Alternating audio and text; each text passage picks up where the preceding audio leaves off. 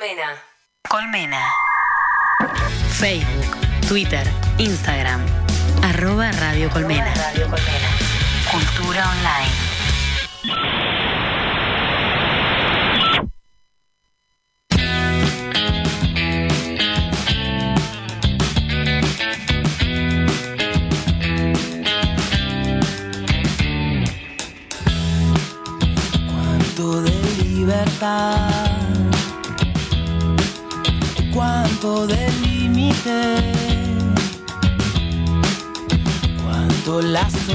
canción.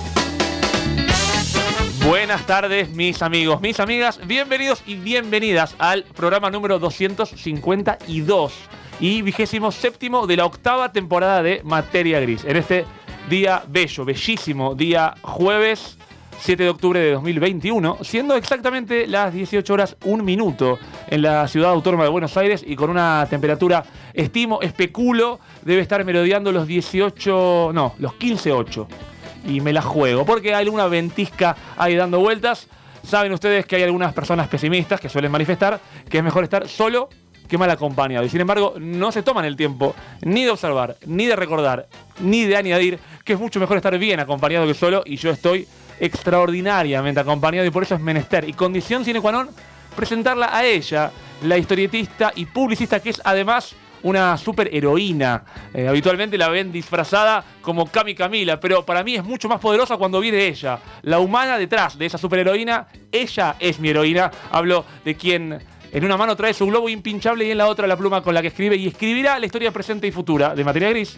Las manos de este programa, Cami Levato, bienvenida. Ah, buena. ¿Cómo le va, Jonathan Indigo?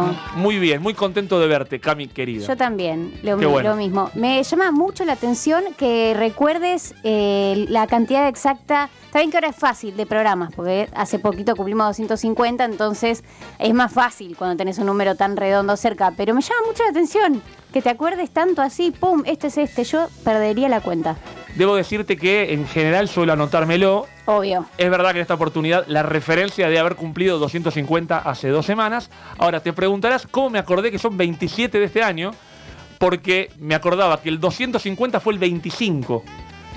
¿Cómo? Sos contador. Y bueno. Partamos de esa base. Algo de eso hay. Claro. Algo de eso yo, hay. yo era de humanidades. No, no, lo mío no, no son los números. No va por ahí. No. Igual debo decirte que cada día dudo más de que lo mío sean los números, Es cierto. o si no, que tal vez lo mío sea también otra cosa. Pero es que esa es la vida. Uno no se puede definir en una cosa, si no es un embole total. No hay que definirse, Para nada. más en una época donde cada vez más tratamos de, de no definirnos, de no rotularnos. Exactamente. ni a las relaciones ni a nosotros mismos. Eh, ahora pensaba Sí. en relación a esto que decías, ¿no? De humanidades, números y entonces definirse. Pienso que de pronto en un día hermoso como hoy, en lo que es climáticamente hablando, tal vez uno puede estar destrozado anímicamente. Sí. Y qué rara esa contradicción, como así también estar chocho de la vida en medio de una lluvia torrencial. Sí. Eh, es raro no compaginar. Es raro, eh, a la vez, eh, a mí particularmente, y sé que a mucha gente también le sucede, me pega mal el clima choto, me pega mal. O sea, se- me, como que me pone en un mood así muy para abajo. Sí. Y los días soleados, cuando no hay ningún acontecimiento, por supuesto, extraordinario en mi vida, ¿no? Que defina para alguno de los dos lados. Pero cuando está, sale el sol, está lindo y qué sé yo, y entra la luz por la ventana y, y el living se ilumina, estoy como que me pongo más contenta. Nos pasa a todos eso. Coincidimos, creo que por eso estimo, supongo, imagino, probablemente haya más eh, tendencia a la depresión, por lo menos a nivel climático, en un lugar como Inglaterra. Sí, claro. Siempre neblina. Lluvia, neblina, frío. sí, Claro, sí. claro. Bueno, por eso en definitiva creo que la clave está en esto de, de- de aprovechar lo bueno que te da el clima, pero no conectar solamente con eso, porque en definitiva, si uno porque el clima es malo, este, está triste, estamos complicados. Es que un día de lluvia, de frío y qué sé yo, para el café con leche, las medialunas está buenísimo. El tema es cuando es reiterado en la semana y lunes, martes, miércoles, jueves, te llueve, te llueve. Basta, viejo, tengo el canasto de ropa que me rebalsa, déjenme vivir. Me, me jode y aparte también es como que llueve y se cancelan un montón de planes, más ahora en pandemia que uno prefiere estar al aire libre. Eh, no, no, soy anti lluvia yo. Un día de lluvia te, te banco por la nostalgia y porque para escribir está bueno. Después, basta, dame sol, Es, dame in- sol. es inspiradora la lluvia. Sí, claro. Si bien a Antonio, Antonio Viravent la lluvia no lo inspira, no sé si recordás la canción de Antonio que decía, a mí la lluvia, a mí la lluvia no me inspira Mira. y no me lleva, no me lleva a una salida. Mira vos. Por eso no me invites a tu casa a mojarme, no quiero bañarme en tu húmeda imaginación. Ah, ah, ah, ah, ah, decía Ah, ah, Antonio ah, Viravent. ah. Eso mismo, Antonio Viravent decía en una canción y a nosotros no nos inspira tanto la lluvia. No. Me hago cargo de algo.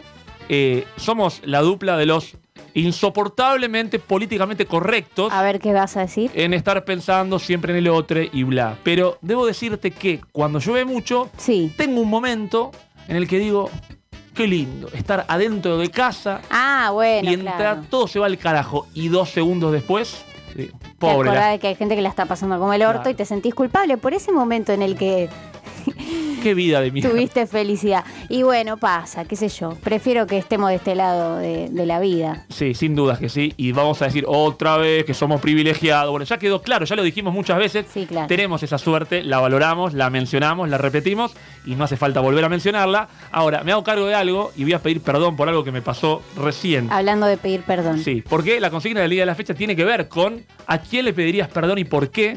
Eh, venía caminando por la calle Pringles y había, entiendo yo, un principio de incendio, entonces estaba toda la calle cortada. Esa era mi calle por la que yo tenía que transitar. Mi calle, mirá Sí, como el chabón ya se apropió de ¿Y una calle. ¿Qué me importan los demás, Camila, si es mi calle? Pero claro, en el proceso de caminata había una situación que rompía con mi plan.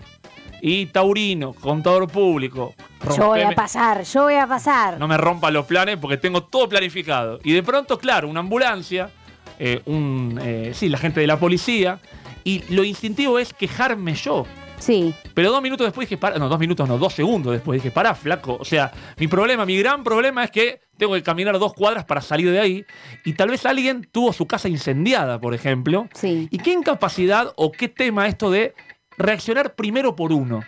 Sí, es- creo que es algo muy natural igual del ser humano, como que tampoco hay que sentirnos culpables en el sentido de que si vos te pones a pensar y evaluar tu vida, y los problemas de tu vida, que gracias a nuestros privilegios y por suerte son, eh, generalmente suelen ser eh, poco graves, Sí. eh, es difícil no tener la perspectiva de uno, o sea, de, de uno mismo, como e- es, difícil estar todo el tiempo, es obvio que siempre va a haber alguien que está en una situación más complicada que la tuya y que va a tener problemas más serios que los tuyos. Eh, eso va a suceder, pero por estar en este lugar de privilegios. Pero bueno, tampoco es que, a uno hay cosas que le afectan y le afectan y bueno, eso, no hay que juzgarse los sentimientos tampoco. Es verdad, y me hago cargo de que, bueno, como un niño al que le quitan un juguete por un instante para dárselo a otro y uno dice, no, ese juguete es mío, y después si pará, no era mío, o no es necesariamente solo mío. eh, acá también esto de entender que no estoy yo solo en el mundo, que no era mi calle y que de pronto pasaba algo más. No tardé más de dos segundos en darme cuenta de eso, pero esta, este carácter instintivo de decir, che, yo quería una cosa y me la están quitando. Sí. Ahora, también es verdad que en este lugar de privilegio en el que nos movemos,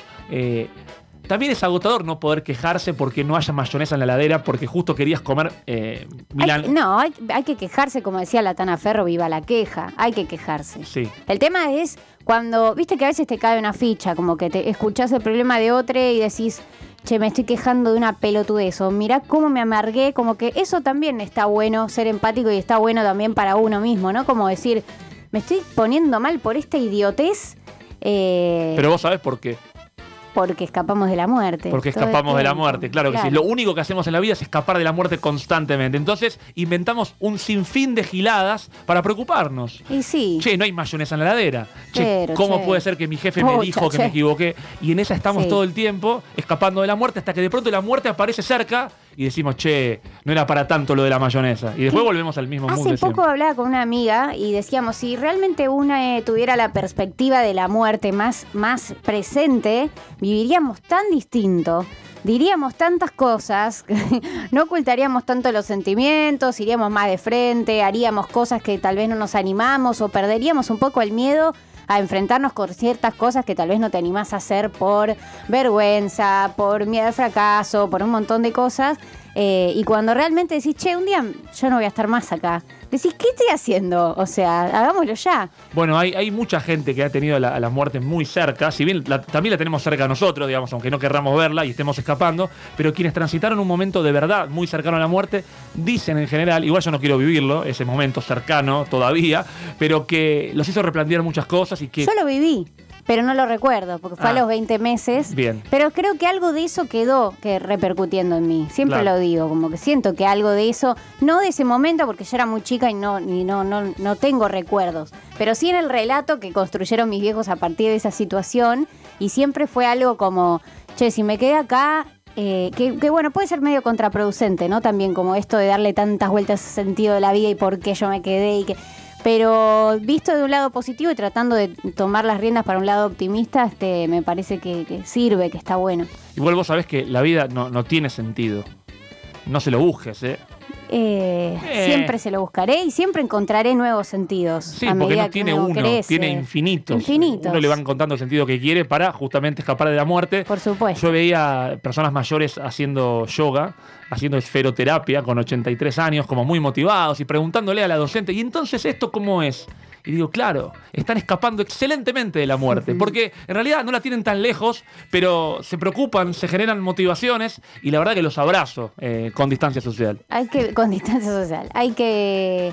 eh, vi- ah, es- viste, odio, bueno, no, no voy a decir que odio, pero viste como que el carpe diem, bueno, como que fue una frase como que todo el mundo se tatuaba y vivir en consecuencia más allá del tatuaje es más complicado, pero si realmente uno pudiera eh, tener esa perspectiva de la vida, yo creo que seríamos un poco más felices, creo yo.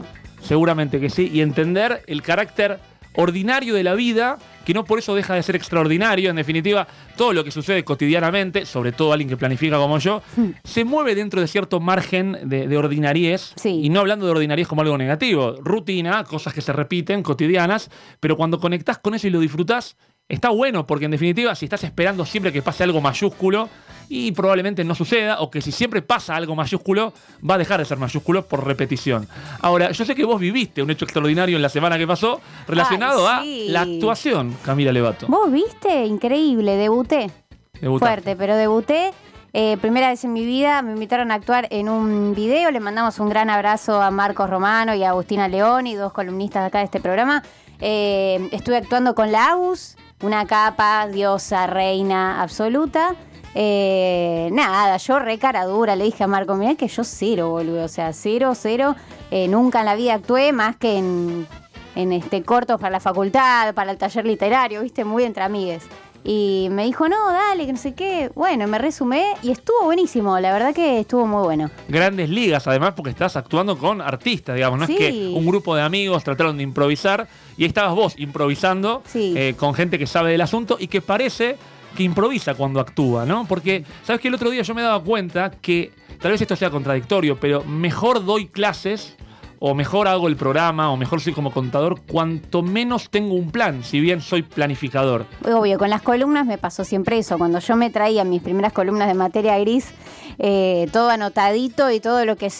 No, me, reestresaba porque decía, ay, para, no llego a leer esto, pero esto no entra y no sé qué.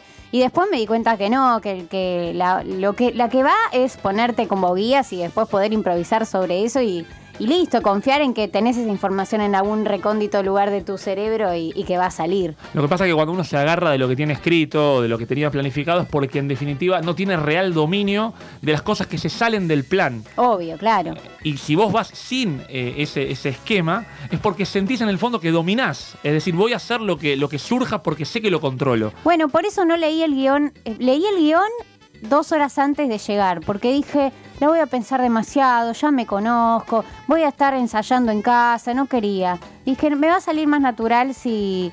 Este, Sin si- ensayo. si en el- sin ensayo, si en el momento, ¿viste? Y, bueno, vamos a ver. ¿Y cómo salió? Efectivamente. Para el orto, Para si el no orto. soy actriz, boludo, no sé actuar. Pero yo lo di todo, que eso es lo Sí, importante. todo, yo todo. lo dejé todo en, en la- en las cámaras, no en la cancha, en el, en el set. En el set de filmación. Sí. Bueno, sabes que yo más de una vez queriendo jugar a ser suelto, relajado, yo estoy distendido, yo no tengo ningún problema. Mentira. Mentira, absoluta mentira. Porque además también está bueno reconocerse, ¿no? Ensayar la distensión. Sí, No bueno, sé. estoy muy relajado, ¿eh? Estoy muy relajado. Pero trataba de exponerme a situaciones donde yo tuviera las cosas menos controladas. Y en general, hoy creo que ya he mejorado, pero me salía mal en esos momentos. Entonces, era como que el, el destino me decía, ves que no va por ahí. Vos no podés relajarte, vos tenés que estar tenso. Y no, flaco, quiero estar relajado, quiero, Quiero estar tranquilo. disfrutar, Por claro. favor, te lo pido. Quiero disfrutar. Sí, sí, así, así las cosas. Es más, por eso creo que en mi vida nunca me he copiado, eh, ni en la universidad, ni, ni en ningún lado, ni en la primaria. La única vez que me copié, que era para hacerle un examen a un compañero, que me dijo, Johnny, no entiendo nada de esto. Y claro, obvio que me agarraron eh, Oh. y me pusieron un 1. Oh. Eh, y hoy entiendo que tenía razón la docente. Primero me quejé diciendo, che, eh, yo lo estaba haciendo para él. Y el alumno que era Germán, un amigo, decía, sí, sí, es verdad, él lo estaba haciendo para ayudarme a mí. Pero la docente de matemáticas no enseñaba solo matemática, también enseñaba humanidad. Entonces me quería decir, sí, está bien, pero no es ese el camino, no tomes atajos. Y vos no lo ayudes a hacer cagadas. Entonces, un uno para los dos, a mí me dio la chance... Eh, es un montón. Perdón, a mí me dio la chance de hacerlo de vuelta en los 20 minutos que quedaban. Ah, eh, bueno. Y me, me fue bien en ese parcial y me quedó un 5, me parece. Me había sacado un 9 más un 1, me quedó un 5. Lo cuestioné y, y después lo valoré en- a nivel conceptual porque me parece bien en un punto. Y le pido perdón Medio gorra. A ver qué. a Ana Vialer, la docente de aquel entonces, Ah. porque, porque algo me estaba- No, pedirle perdón a una profesora, a la ley. ¿Quién te ha visto y quién te ve, Pero Jonathan por-. Indigo? Pero, Pero por favor. Yo también soy profesor y vos me ves como la ley. No, porque nosotros no tenemos una relación de, Ah, bien. de alumnado, profesor-alumna. Eh, no. Bueno, pero yo ya no le pido perdón a la profesora, le pido perdón a la persona. eh, A tu amigo, pedirle perdón que lo mandaste al frente. No, yo. No, te yo no dije nada. ¿eh? las manos no, no, ahí. posta que hice un gesto como, viste, yo no lo toqué, yo, Yo no lo toqué toqué. en el partido de fútbol, hice Yo un no gesto, lo miré como, dale, flaco, hacete cargo de esta, no dije nada. Claro, pero el pibe act- activó bien, el pibe Claro, bien. Yo, les- yo le hice mucho las pruebas a mis compañeros, pero con orgullo. Para mí Bien. estaba buenísimo. Porque aparte yo era re estudiosa y, y- y me gustaba y bueno, y lo disfrutaba. Y esa adrenalina de que no te vea me encantaba. Bien, no quiero imaginarme ese tipo de cosas que querés adrenalínicamente en tu vida, que te vean, que no te vean, porque viste que hay cierto voyeurismo con un montón de cosas Sí, no vinculadas a solo a, a los exámenes. Es re divertido, obvio, siempre, sí, es re divertido. El carácter ahí oculto de las cosas. Claro, más vale, sí. ¿Y vos crees que la clave está en que sí te vean o en que estén por verte? Eh, No, que estén por verte, que no te vean. No, Claro. si te ven es un garrón. Claro. Sea lo que sea, eh, lo que sea que estés haciendo. ¿Y por qué nos gusta jugar en el fleje, no? Porque queremos que no nos vean, pero estar en situación de que casi nos vean. Nos gusta infring- infringir en algo, o sea, salir un poco de el embole de lo que se puede, de lo que no se puede, por supuesto, dentro de, de- de no herir a nadie, ¿no? O sea, estamos hablando de cosas pelotudas. Obvio. Eh, pero creo que es eso, el- el- la adrenalina de saber que estás haciendo algo que está mal. Igual me hago cargo de algo. eh, cada vez que infrinjo la ley y hago comillas, me siento un poco un gil, no por infringir, digo. En realidad no estoy infringiendo nada, el sistema me absorbe completamente. Yo soy un soldadito más, en, en realidad, ¿viste? Todos. No, hoy no sabés cómo hice tal cosa y en realidad. Todos mentira. somos parte del sistema. Sí, estamos hasta, en- lo- hasta quienes van en contra del sistema. ¿Sabe la cantidad de organismos que tienen mi mail? la cantidad. Lobo Banco, la FIB, Lance, Sí. Federación Patronal. O sea, cualquiera sabe mis datos. Y yo creyendo que no, yo me escapo del sistema. Mentira, Gil. Mentira. Tienen tu clave Gil 100 Azul. lugares diferentes. Sí, olvídate. En eso estamos. Igual les pido perdón también a la gente a la que esté agrediendo, porque la consigna del día de hoy tiene que ver con eso, Camila. Sí. Con por qué deberíamos pedir perdón y Perdóname, perdóname. No sé de quién es ese tema. pero lo haces muy bien, Camila. Ay, creo que de, de- Ay, ¿cómo se llama este pibe? Luciano Pereira, ¿puede ser? Qué lindo canta Luciano Pereira. Sí, tiene una voz muy... Sí, muy, muy destacada. Le mandamos Sí. un abrazo. Puede poner me gusta en la página de Materia Gris. Que Materia Gris no tiene página, pero uno siempre dice poner me gusta. página es de... De Facebook, creo. de- pero de- es de gente de otra generación. Sí, es Mar de ¿Viste? Es como que una abuela que te dice, ay, en tu página de Instagram, como dice mi abuela que la, la adoro, cuando dice así la adoro, Instagram. Igual estoy más cerca de, de tu abuela que de Coscu, te quiero decir, ¿eh? Eh, a, a mis 38 años. Pero trato de acercarme, trato de acercarme todavía. La consigna tiene que ver con eso. Vos sabés Sí. que hace poco fue el Día del Perdón en la colectividad judía.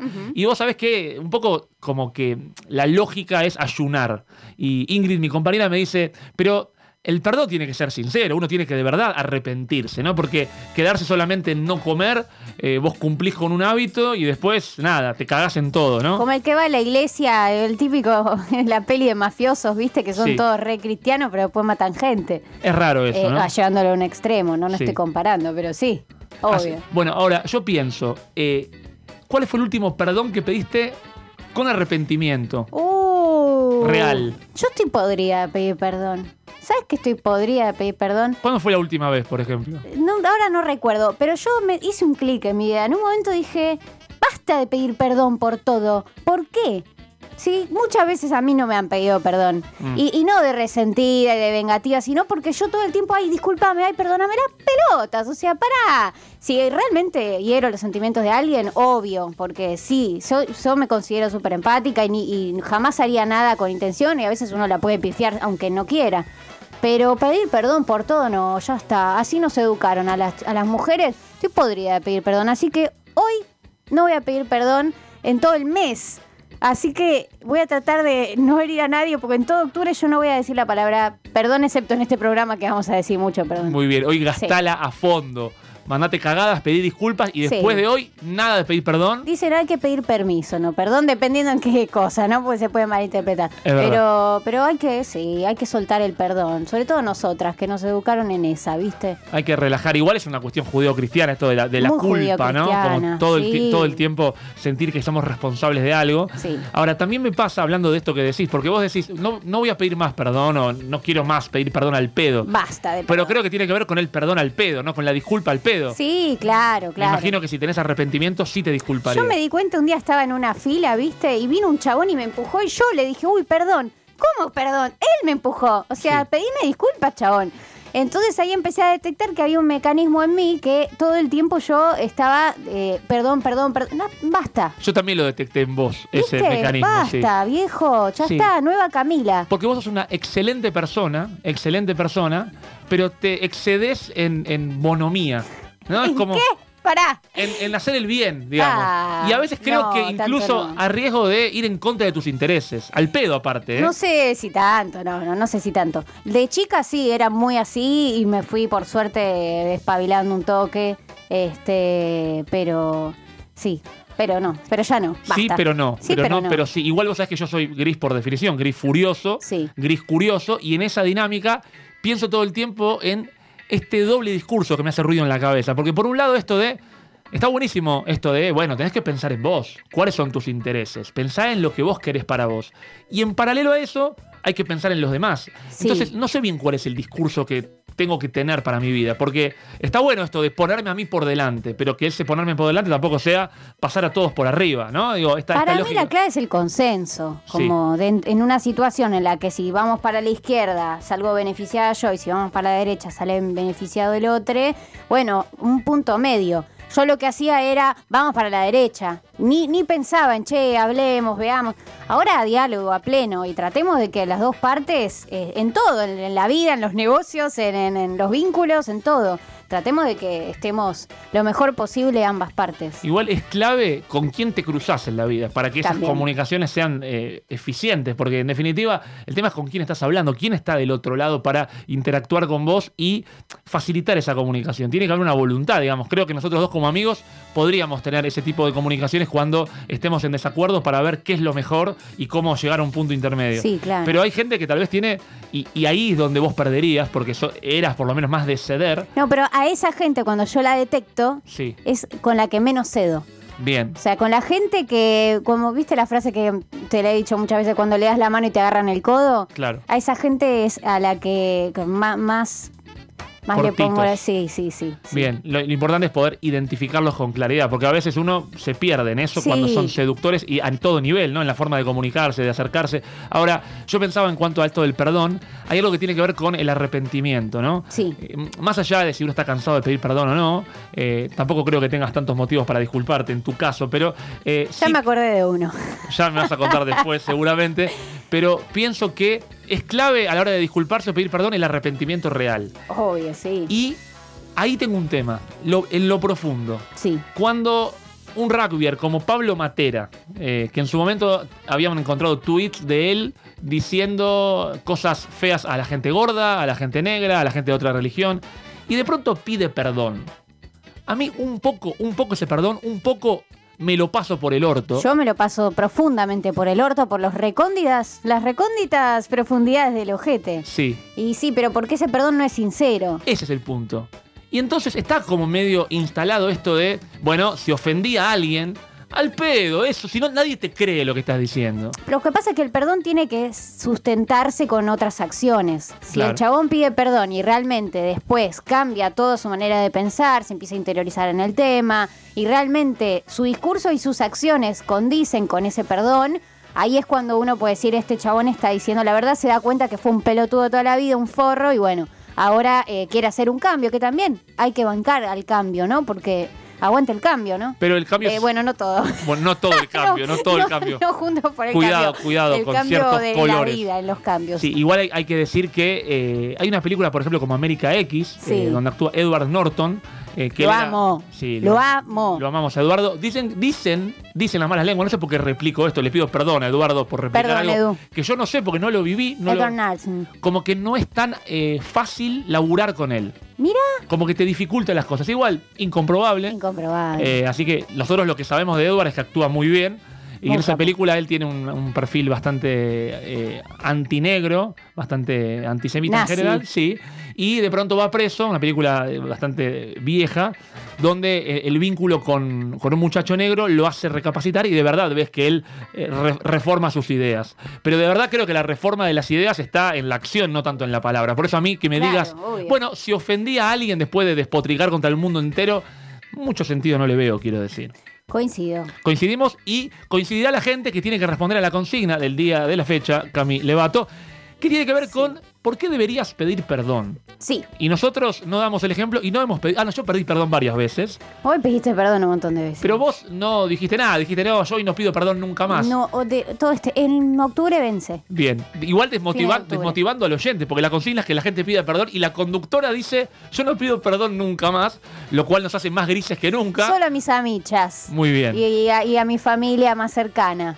Nadie más. Con la verdad no ofendo ni temo y perdón no pido ni en pedo. Y la consigna de hoy tiene que ver con pedir perdón, a pesar de que Camila no lo haga. Sí. La consigna tiene que ver entonces, amigo, amiga, chabón, chabona, con que nos cuentes por qué y a quién deberías pedirle perdón, a dónde se conecta la gente, mi querida Camila, para contarnos esto. A nuestra página. A eso mismo. A nuestra cuenta de Instagram, Materia Gris Oc.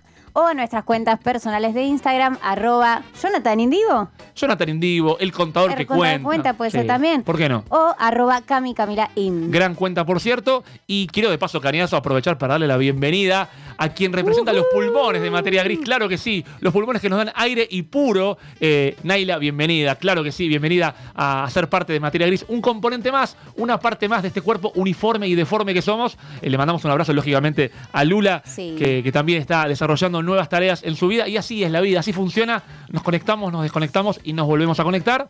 Y a nadie más le pedimos perdón, porque la que pide perdón es ella, la mujer que abre este jueves musical de materia gris, Madonna, que hace mucha cabalá también, dice perdón, sorry, en materia gris.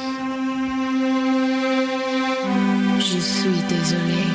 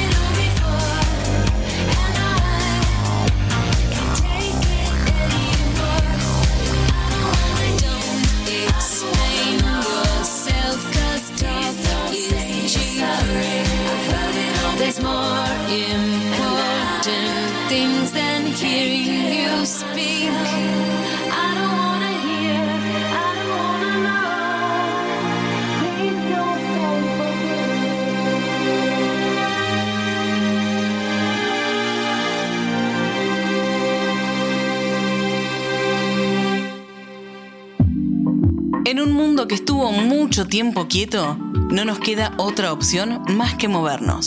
Somos radio, somos música, somos cultura, somos arte, somos imagen, somos feminismos, somos disidencias, somos Colmena en Movimiento. Ya conoce sus canciones. Ahora conoce a sus mascotas. Amor Animal, un show original de Colmena. Los ídolos del indie nos invitan a conocer su compañía más preciada, sus mascotas. Amor Animal, un show original de Colmena. Temporada 1 disponible en nuestro canal de YouTube, Radio Colmena. Descargate la app de Radio Colmena y llévanos en tu bolsillo siempre. Disponible en iOS y Android.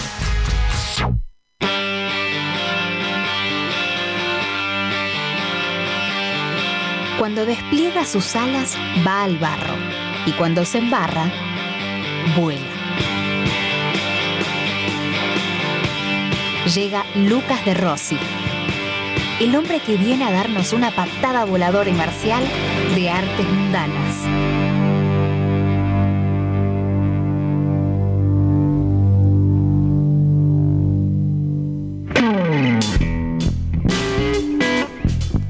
Y claro que sí, hay una persona que está decidida a golpearnos, pero con amor. Una patada marcial de artes mundanas, la que nos trae nuestro querido amigo, eh, aquel que no mira a la pantalla porque está evidentemente abocado a un montón de aspectos diversos. Multifacético él, multifacético el cariño, porque acá tanto Camila como Jonathan lo saludamos y lo bien recibimos. Sí, sí, sí. Señor Lucas Gastón de Rossi, bienvenido. Me cansé de agitar la mano y el señor Lucas de Rossi ni pelota. ¿A vos te parece? No, es que. No, ¿Cómo me están escuchando? Excelente. Fuerte y claro. No, estoy teniendo un problema de, de audio. O sea, yo ah, no los estoy escuchando por los auriculares, sino que los estoy escuchando por la computadora. Y a veces el Google Meet tiene esta particularidad, pero confiamos en tu capacidad para adaptarte a las dificultades y adversidades del mundo. Ya sacaste y volviste a poner, sé que es una pelotudez, pero me ha pasado. Los auriculares, No, porque a veces la ficha estoy- queda. La está pasando estoy mal. de ver si lo puedo solucionar. Bien, igual cómo Eso nos, escuch- cómo nos escuchás era- de mal, de 1 a 10. ¿Qué tan mal? ¿Qué tal im- improbable es este vínculo?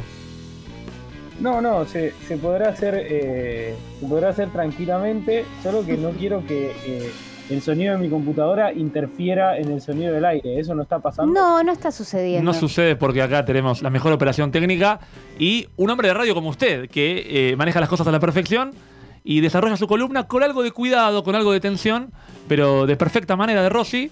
Y por eso le pregunto, le consulto, indago, y quiero saber, mientras usted resuelve lo técnico, ¿de qué vamos a hablar en el día de la fecha? Bueno, em, vamos a hablar de arte como siempre. Claro. La columna se llama Artes Mundanas. Lo imaginé. No hay una boludez aclararlo. Pero eh, vamos a hablar de arte en tanto lenguaje universal. Bien. Eh, Fuerte, ¿y a qué me refiero fuerte. con esto? Va, va a fondo, sobre todo acá tiene una mujer que está muy vinculada al lenguaje. eh, Sí. un- así que, bueno, me parece interesante este contrapunto que puede darse entre am- ambes dos. Eh, Aparte vamos a arrancar con una premisa que es algo antipática, de esas premisas a las que Cami no, que no le gustan. me Y a De interesa. Rossi le encantan. Y bueno, no por nada si estos me encantan, materiales. pero, por lo pero son para preguntarse, para Me gusta. preguntarse cosas. Me gusta.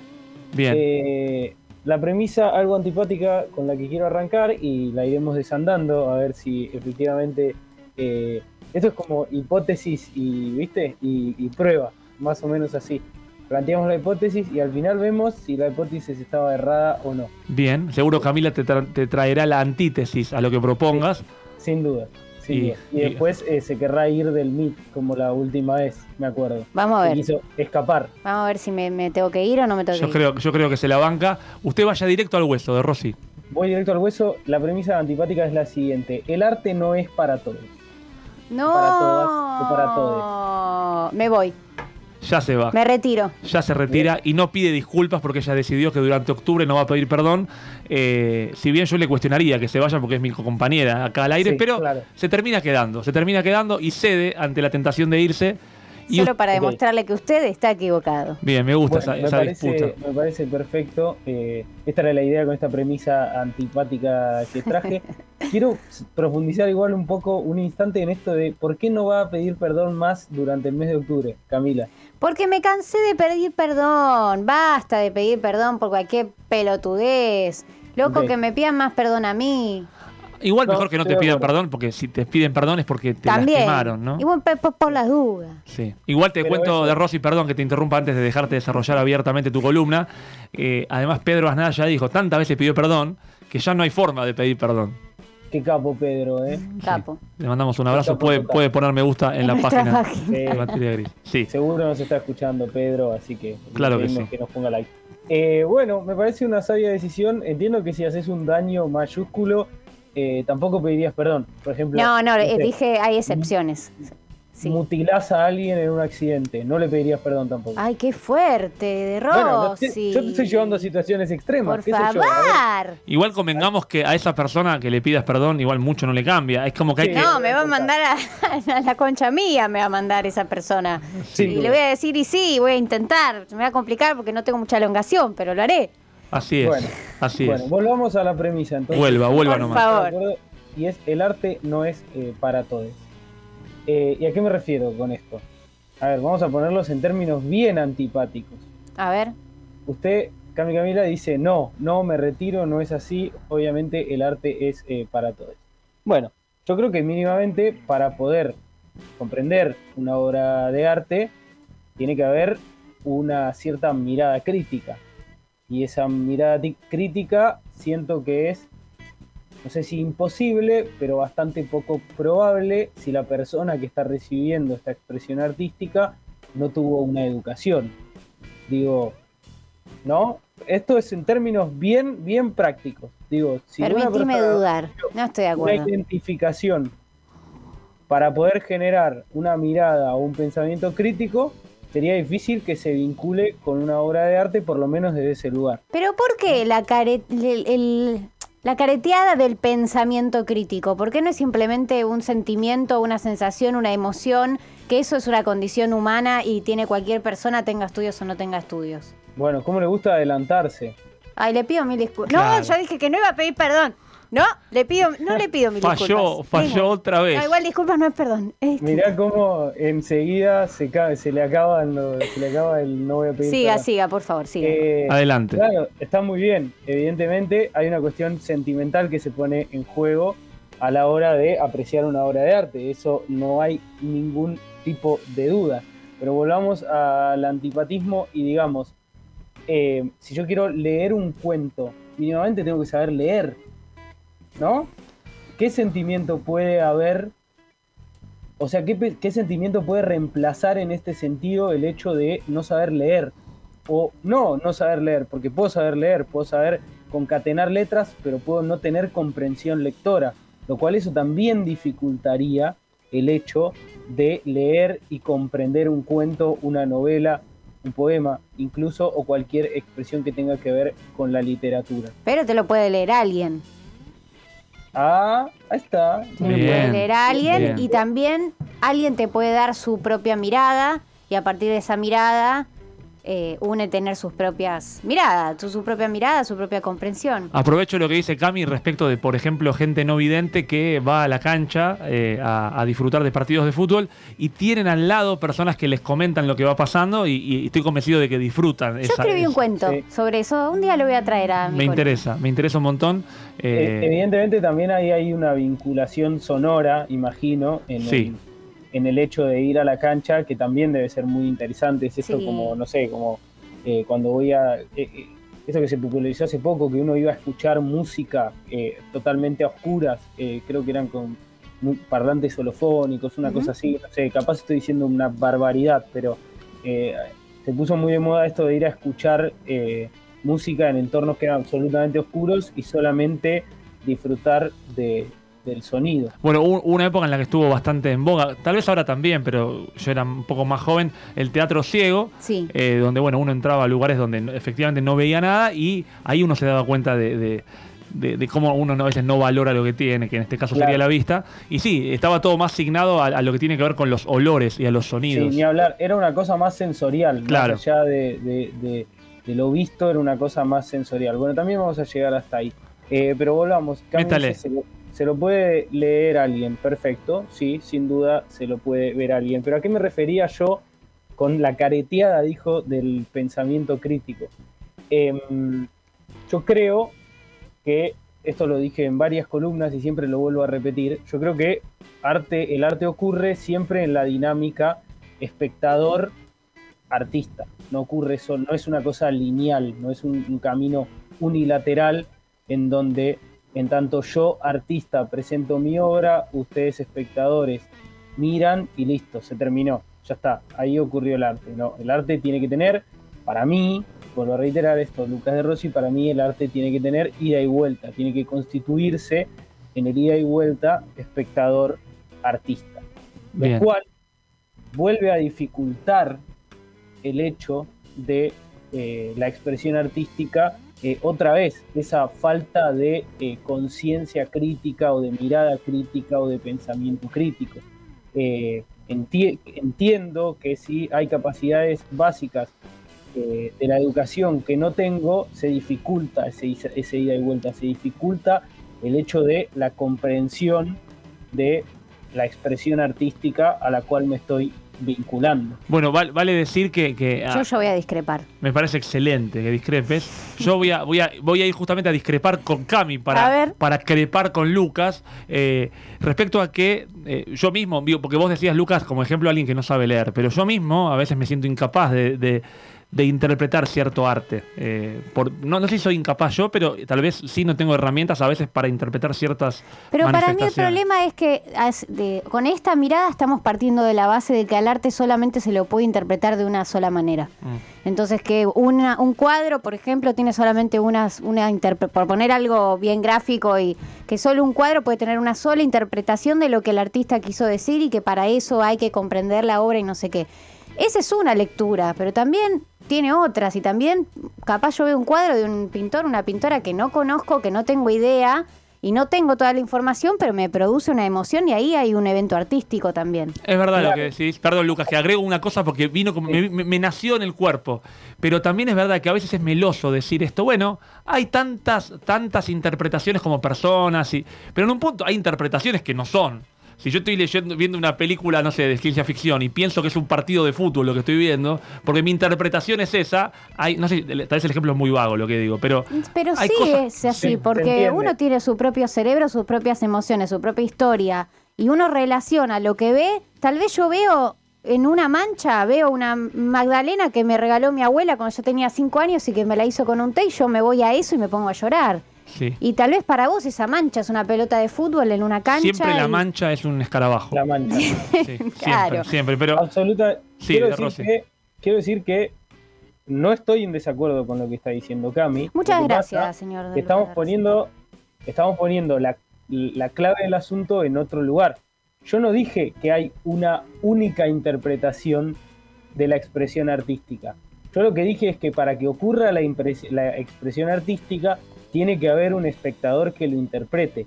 E interpretar requiere capas de conocimiento.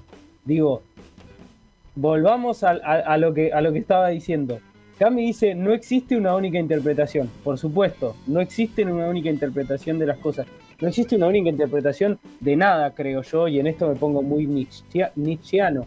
Dijimos, la realidad no son hechos, sino que son interpretaciones. O sea, no existe una única interpretación de nada para mí. Ahora, para poder llegar a interpretar, mínimamente tiene que haber una capacidad intelectual previa. ¿Usted no cree que sea así? No, porque yo creo que en, dentro de todas esas capas de conocimiento hay un montón de personas y todas esas personas tienen interpretaciones diferentes. Si no, el arte no sería democrático, si no, el arte sería para elitistas, burgueses, gente que tiene mucho estudio, mucho conocimiento, que sabe, ve un cuadro y te puede decir, bueno, esto pertenece a tal, o ve una canción y te dice el bajo está desafinado. O sea, para mí, dentro de todas esas capas de conocimiento hay otras interpretaciones diferentes y ninguna es más válida que la otra. Tal vez alguna sea más especializada porque estudió, porque tiene conocimiento, etcétera, etcétera. Pero, pero no, no, no las anula. Perfecto, perfecto. Pero ¿de verdad creemos que el arte es un acto democrático? Debería todo arte. ¿De verdad creemos Sí, es que una el falta de respeto al arte que no sea democrático, pero sí, De- debería. ¿De verdad queremos que el arte es una expresión democra- democratizada? Para mí sí, lo que pasa es que después hay otro problema, que es el de la mercantilización del arte. Pero ahí ya entramos en otra. Pero el arte sí debería ser popular, no. debería ser accesible a todo el mundo. Es que en realidad no entramos en otra. Todo tiene que ver con todo. Digo, el, el sistema de mercantilización y el sistema capitalista no hace que el arte sea democrático. Y no hace que el arte sea democrático tanto para, para quien es espectador y lo recibe, como para el método de producción del arte. Sí. Porque, digo, poder ser un escritor, poder ser un escritor, eh, requiere poder sentarse a escribir.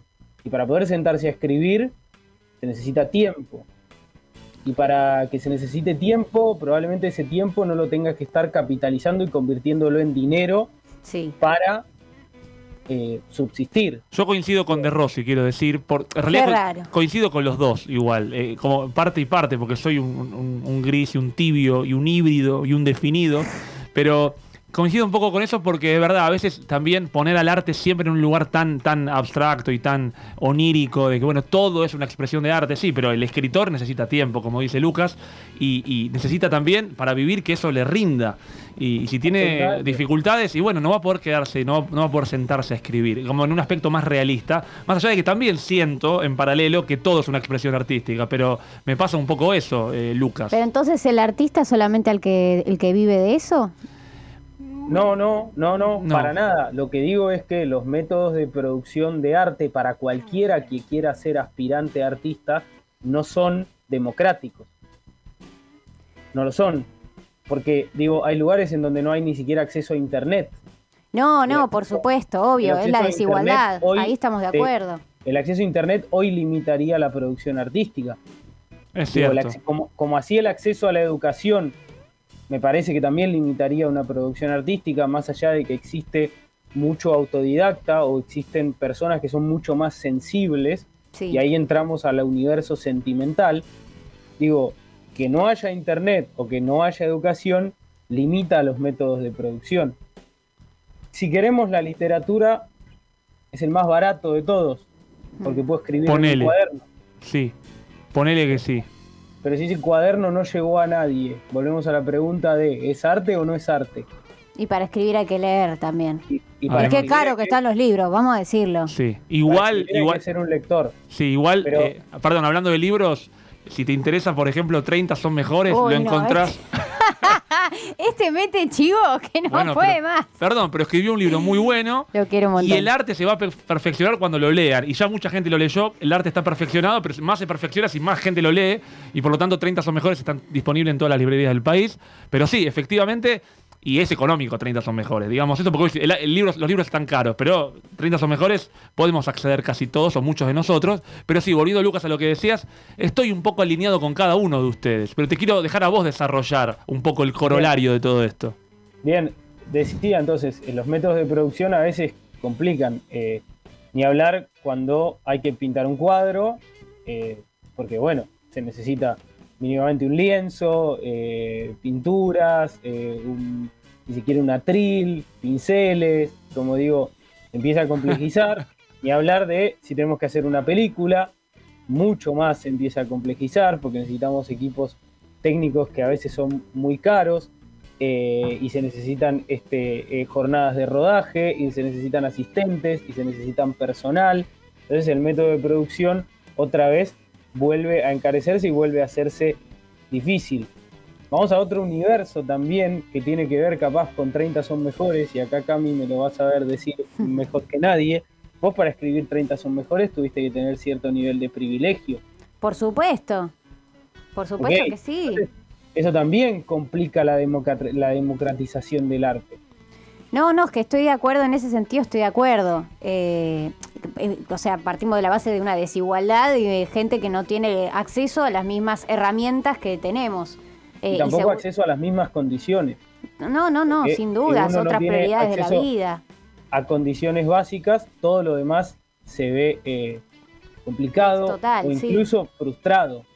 No quiero, no quiero Sí, fal- pasa a otro plano. No quiero faltar a la verdad, pero creo que fue Esteban Bullrich, actualmente diputado que tiene, tiene eh, eh, ELA, esta enfermedad que lógicamente hace que uno, eh, más allá de no comulgar con mucho de lo que dice, eh, sienta una afinidad y una empatía distinta, pero en, en épocas previas a eso, creo que él había dicho que un poco el no tener nada fomenta la creatividad, ¿no? Y eso es un discurso, vamos, seamos realistas. No, pará. Eh, por eso o digo... sea, no, no. Porque a veces uno dice, bueno, todo es una expresión artística, pero es verdad, en este caso alineándome con Lucas, que cuando uno no tiene los recursos, eh, como bueno, si no tenés nada vas a imaginarte cosas. No, no tenés nada. Y eso también limita. eh, No, total. Pero por eso también aprendimos a mereces lo que sueñas.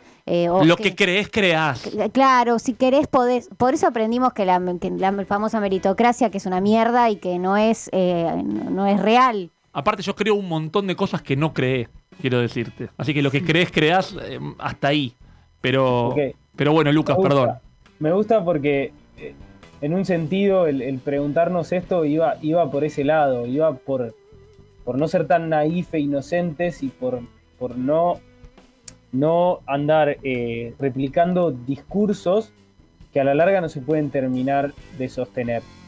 Pero vamos a tratar de terminar con un final feliz. Por favor. Bien, porque se me está deprimiendo, Levato, Por te quiero decir. favor. siempre trato de que eh, vayamos hacia un final feliz o el final más feliz que se pueda.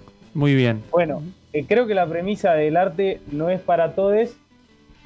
Medio que haciendo esta práctica la fuimos comprobando. O por lo menos generamos algún tipo de duda en Levato, que es la, la que lleva la bandera de sí, el arte es para todos. Es la ¿no? opositora. Igual, No, yo me refiero a que debería ser y que y que nada, lo que dije, que las interpretaciones Bueno. para mí no, no, no son juzgables, no es que alguien interpreta mejor a otra persona por tener más o menos estudios. Igual, ¿sabes? perdón, Lucas, una cosa que me parece piola es que esto que vos planteás también genera interpretaciones diversas. O sea, si entendemos una columna radial como una expresión artística, también cada uno la entiende como quiere. Entonces, podemos discrepar y está bien, porque hay muchas interpretaciones. Absolutamente, absolutamente. Pero bueno, para ir hacia ese mejor eh, final posible, lo que digo es que podemos diferenciar o podemos, o podemos tener dos caminos y uno es, bueno, la producción artística no es para todos. Y cuando, y cuando hay que decírselo a alguien, hay que decírselo así, no hay que faltar a la verdad y hay que decirle, mira, la producción artística no es para todos, no es para todo el mundo. No todos van a poder acceder a la producción artística y muchos menos son los que van a poder vivir. Este sentido es muy parecido a el futbolista, ¿no? Sí. Por ejemplo. Sí, sí, claro. Muchos aspiran a, son muy pocos los que llegan, son muy pocos los que se consagran. Bueno, en el arte es lo mismo. Digo, la producción artística entonces no es para todos. Ahora, en el otro camino, sí puedo coincidir con Cami, en el que el arte puede ser un lugar de acceso para todos y el arte puede ser una forma de hacer sentir a alguien parte de algo o de influenciar a alguien o de por lo menos de eh, sacarlo de una realidad un rato eh, y ayudarlo a que esa realidad eh, cambie en algún sentido o por lo menos no sea tan grave o tan cruda como la que se le pinta en un principio.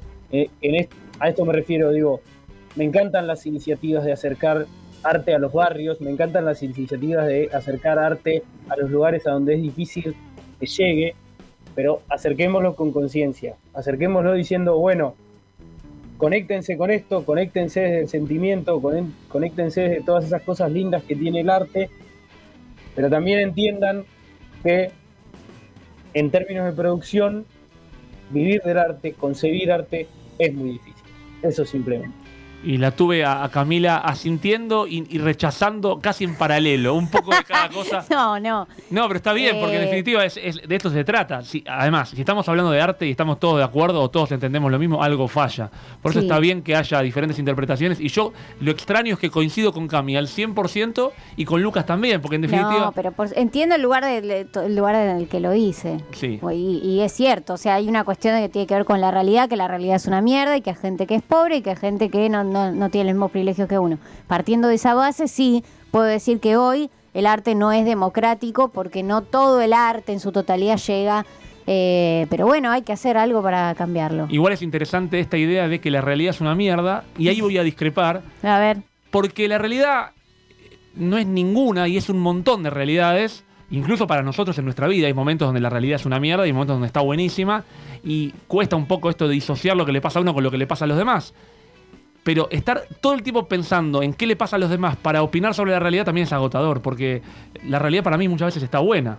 Ahora, cuando veo cómo la pasan los demás, digo, la realidad es una mierda. No sé dónde ponerme. La realidad tiene un montón de formas, creo. y Casi para como eso el arte. sirve el arte, para poder escaparse de esa realidad de mierda. Y así escapamos de la realidad y de la muerte gracias al arte y a las artes mundanas de Lucas de Rossi. Lucas, ¿te queda algo para cerrar esta hermosa columna? No me queda más que decir que hoy he cumplido eh, casi a rajatabla el concepto de gris que tiene este programa. Increíble. Porque tenemos al conductor de acuerdo con dos posturas que eh, parecerían chocarse. Así que lo he logrado como nunca antes. Así la vida, Lucas. Estás en tu mejor momento. Te queremos. O sabes que lo estarás. Estarás en tu mejor momento y de eso se trata. Buscar que la realidad sea cada día un poco mejor. Ayudaremos como podamos. Eh, también pienso haciendo este programa que gente se comunique y nos diga cosas lindas. En algún punto también genera que de pronto se sienta mejor alguien. Sí. Y todo es una expresión artística en la medida que el otro reciba esa emoción y se eh, desconecte un poco de la realidad. Lucas, gracias como siempre. Eh, Lucas, que es un amigo. Gracias, Meu. Y como amigo que es, Amigacho. te regalamos una canción para cerrar Bueno, esta hermosa columna. Eh, la gente de Duratierra, que ya ha estado en materia gris, ahora está desde la música, eh, conectado desde Spotify. Duratierra suena en materia gris. Y te lo dedicamos a vos, Lucas, amigo.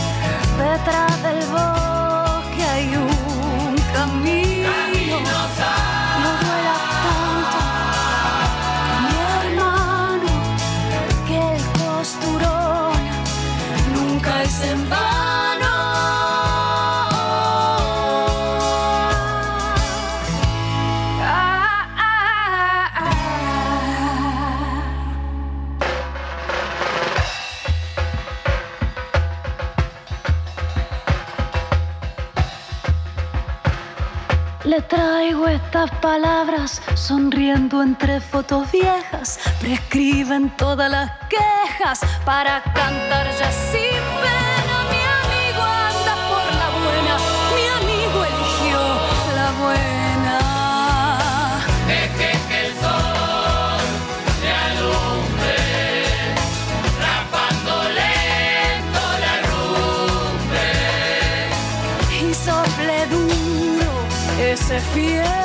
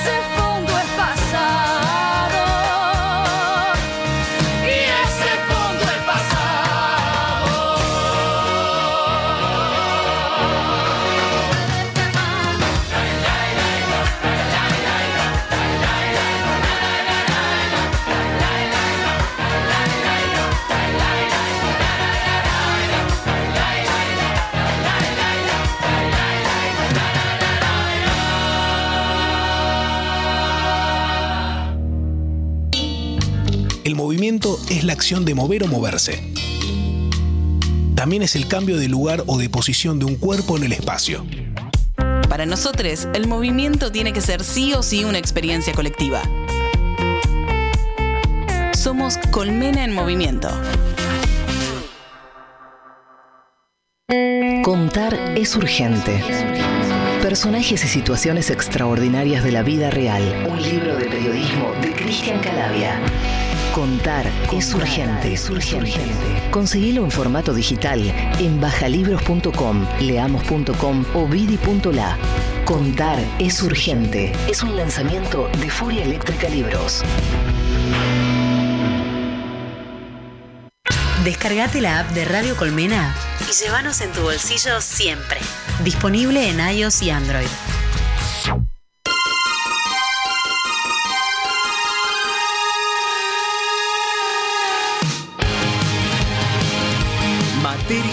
Radio. Octava temporada.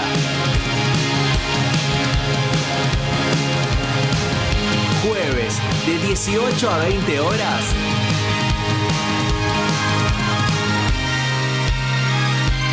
Por Colmena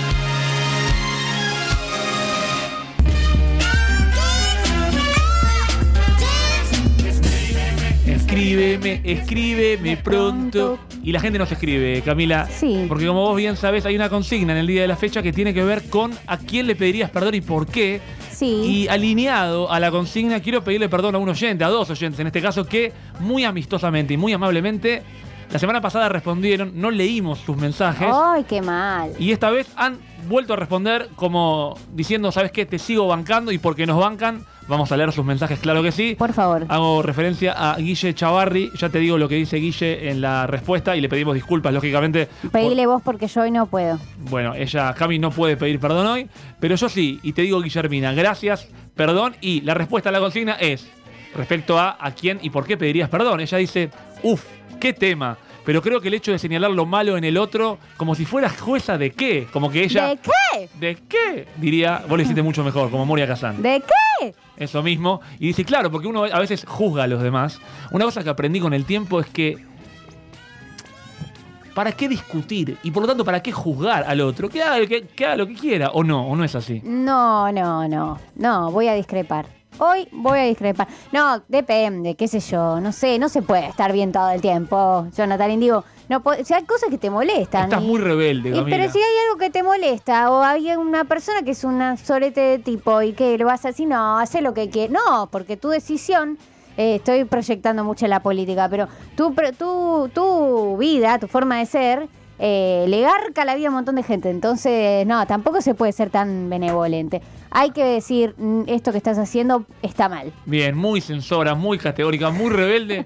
Estás muy. ¿Cómo que le había dicho eh, Mirta Legrand a Cecilia Roseto una ¿Qué vez? le dijo? Dijo, Estás muy politizada. Ay, muy politizada. Qué, gran- vieja de mierda. Qué gran momento de la televisión. Eh, a otra persona a la que le pedimos disculpas en este caso, porque además él lo pide, no a nosotros, sí a la gente, es narcisista estelar, eh, a quien le mandamos un abrazo, puso lo siguiente, voy a ir contrera a la consigna. A ver. Me pasé la vida pidiendo perdón por miedo a confrontar, algo que le pasaba a Camila y ella lo expresaba, así que que me pidan perdón a mí y mirá que bien arrancaste, que ya te pedimos disculpas por no haber leído el mensaje de la semana Bueno, voy a pasada. hacer, eh, por Narcisista Estelar, que es un oyente recurrente, voy a hacer una excepción y a él sí le voy a pedir perdón eh, y lo acompaño en sentimiento. Excelente, le mandamos un gran abrazo y se hermanan las personas que ya no van a pedir disculpas. Basta Lo dice Camila, que acaba de pedir disculpas. Eh, ¿Qué más dice la gente de Camila a nuestra consigna de hoy? Por acá Manuel nos dice perdón al del delivery que no le di vuelto porque que no le di propina porque no tenía efectivo. Bien, le creo igual. Eh, sí, sí, sí, le creo. Y es un, ¿sabes qué es un tema el delivery? Los días de lluvia. Siempre me asalta la misma pregunta. ¿Qué, ¿Cuál es? ¿Qué es? ¿Soy una garca por pedir y que venga todo cagado de frío con el co... O nadie lo va a llamar con el mismo pensamiento y no le van a dar laburo. Y capaz ese día hace menos plata. Está bien lo que estás preguntándote. Siempre me lo pregunto y nunca me lo respondo. ¿Crees que lo respondamos ahora? ¿Crees que ensayemos una respuesta? Podríamos preguntar a la gente en algún programa. Sí, me parece una buena pregunta. ¿Qué hacer si llueve torrencialmente? Yo creo que O depende de... tendríamos que entrevistar a una persona que haga delivery. Para Sí. vos los días de lluvia, ¿tenés mucho laburo? ¿Estás contento, contenta porque te dieron laburo? ¿O decís, loco, no me jodan, está Yo creo, lloviendo? yo creo que depende de la copiosidad de la lluvia. Digamos, cuanto más torrencial, no llames. No llames. ¿no? Porque, bueno, flaco, déjame tranquilo un toque. Claro. Ahora, si está lloviendo de manera moderada, si querés, y bueno, está laburando, eh, las condiciones climáticas afectan su trabajo, pero tal vez le representa más trabajo a él. Claro. Eh, pero es interesante tu planteo, Camila. ¿Y Manuel era el que decía esto? Manuel era el que decía esto. Por acá tengo a Vanina, Vanina Rossi, que nos dice, perdón a mi compañero por poner tantas veces las alarmas y no levantarme. Bien, le mando... Me apunto también en esto. eh, le mando un beso grande a Ingrid, este, gran abanderada en hacer lo que hace Vanina. Eh, ¿Cuántas alarmas al pedo, no? Y bueno, yo Eh, lo mismo. Sí, igual las quiero un montón a ambas y también a Vanina, quiero Vanina decir. la queremos, le a- a, quien, a quien le agradecemos muchísimo por el mensaje. ¿Hay alguno más que tengas por ahí? Tal vez. Por acá Lili nos dice, perdón si ofendí a alguien con algo de lo que dije. Ay, Lili, mira que La la, quiero. La quiero un montón. Pe- eh, Lili pide perdón por las dudas. Sí, algo, algo relacionado a vos tiene que haber ahí dando y vuelta sí, con Lili. es mi madre. Que claro. Lili, di- Lili, sí, claramente yo lo heredé de Lili. Mamá, no pidas perdón, mamá. De acá a fin de mes no te quiero escuchar. ¿Pedir? Perdón. Todo eso mismo. Fíjate, Lili, igual que tenés cierta, cierto aval para pedir perdón, porque Cami dijo durante el programa que no iba a pedir más perdón y ya pidió perdón tres veces. Excepto la familia. Excepto la familia. Eh, y bueno, Narcisista Estelar ya es como de la familia también. Sí, claro que sí, estuvo acá en el estudio, nos vino a visitar, fue un momento muy bello. Claro que sí, le mandamos un abrazo muy grande. Yo tengo otro mensaje que es de eh, nuestra querida Juana. Sí. Eh, dice lo siguiente, por ser hiriente cuando me enojo. Por eso es lo que pide disculpas. Te abrazo, Juan. Eh, te abrazamos, claro que sí. Igual no seas hiriente en la medida de lo posible. Pero cuando uno está sacado, así con los patos volados, o la otra persona se mandó un cagadón, es muy difícil no ser una mierda en esos momentos. ¿Sabes qué discrepo? A ver. Discrepo. Para mí se puede no ser una mierda en esos momentos. Pero cuando está sacado, no digo una boludez diaria, cuando Lo que pasa sacado. que es como- sacado me suena, ¿viste? Dime, ¿qué querés? Estaba, había tomado demasiado. No, pará, una cosa es violencia física. No, no hablo de la violencia, ¿eh? No, no hablo de la violencia. Es como que, como tomé tanto, no, no, no sé, te dije algo que estaba de fuera, de, fuera de lugar. Mirá qué alegría la persona que está llegando. ¡Ojo! Qué alegría la persona que está llegando. Pero sí, yo creo que pasa un poco eso, ¿no? Sí. Esto de, lo que pasa es que me saqué. ¿Qué significa me No, saqué? me- obvio. bueno, metete. No bancamos, solamente, o por supuesto que no bancamos. Siempre lo mejor es el diálogo y tratar de, de que las cosas no escalen. Pero sí es cierto que muchas veces sucede que uno después dice, uy, la bardié, la verdad te pido, no lo voy a decir, No pero en ese caso lo diría, me fui al carajo con lo que te dije y bueno. Sí, igual es raro cuántas personas hay en uno, ¿no? Porque de pronto uno sacado es hiriente. Y yo quiero creer, eh, me lo dirá la gente que me conoce, pero no recuerdo de mí, y estoy siendo tal vez poco autocrítico, pero haber sido muy hiriente estando no, yo sacado. tampoco.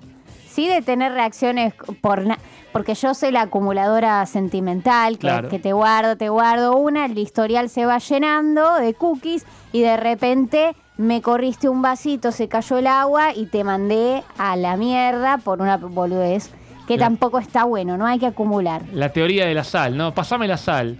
No te la pasan. Pasame la sal. ¿Qué, qué pasa? ¿No me escuchaste? Nunca me escuchás. Y la Ya. escalada de violencia. Ya la tenías guardada ahí, estabas esperando para clavarle el cuchillo. Pero ¿sabes qué? Como bien dijiste, eliminar cookies lo antes Sí. posible para que no se acumule todo eso y poder descargar.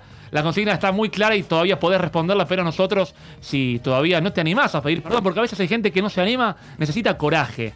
Eh, y hay más mensajes de la gente que seguramente leeremos más tarde, pero mientras tanto tengo que hacer esta venta necesaria, porque la gente quiere comentar, Sí. quiere responder, pero a veces no se anima. Y para animarse necesita coraje. Y por eso en un rato nada más, nuestro hermoso taller de coraje pero esta vez presencial, lo cual nos hace disfrutarlo también a nosotros, porque, ¿sabe qué? ¿Qué me importa el oyente? Esto es para nosotros. No, ¿cómo? Y El por- oyente, sí. gracias oyente. por- Gracias a los por- oyentes. Por, oírnos. Y gracias a Fileto, que ya ha llegado a los estudios de Radio Colmena, aquí en el Matienzo, y por eso, en un rato nada más, taller de coraje de materiales, y mientras tanto, suena Babasónicos, con un poco de run run, porque se escucha de fondo el run run, suena Babasónicos acá en Materiales.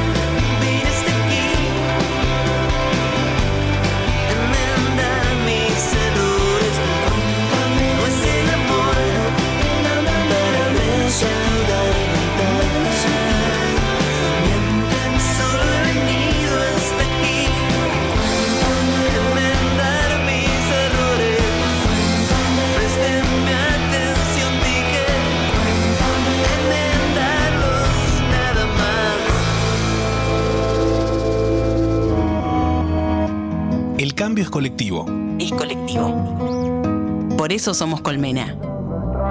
Porque nada cambia si está quieto. Somos Colmena en movimiento.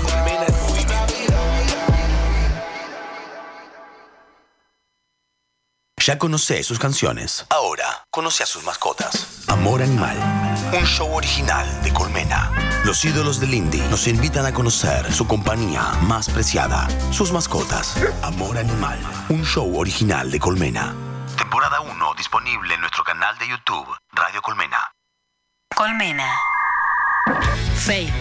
Twitter, Instagram. Arroba Radio Colmena. Cultura online.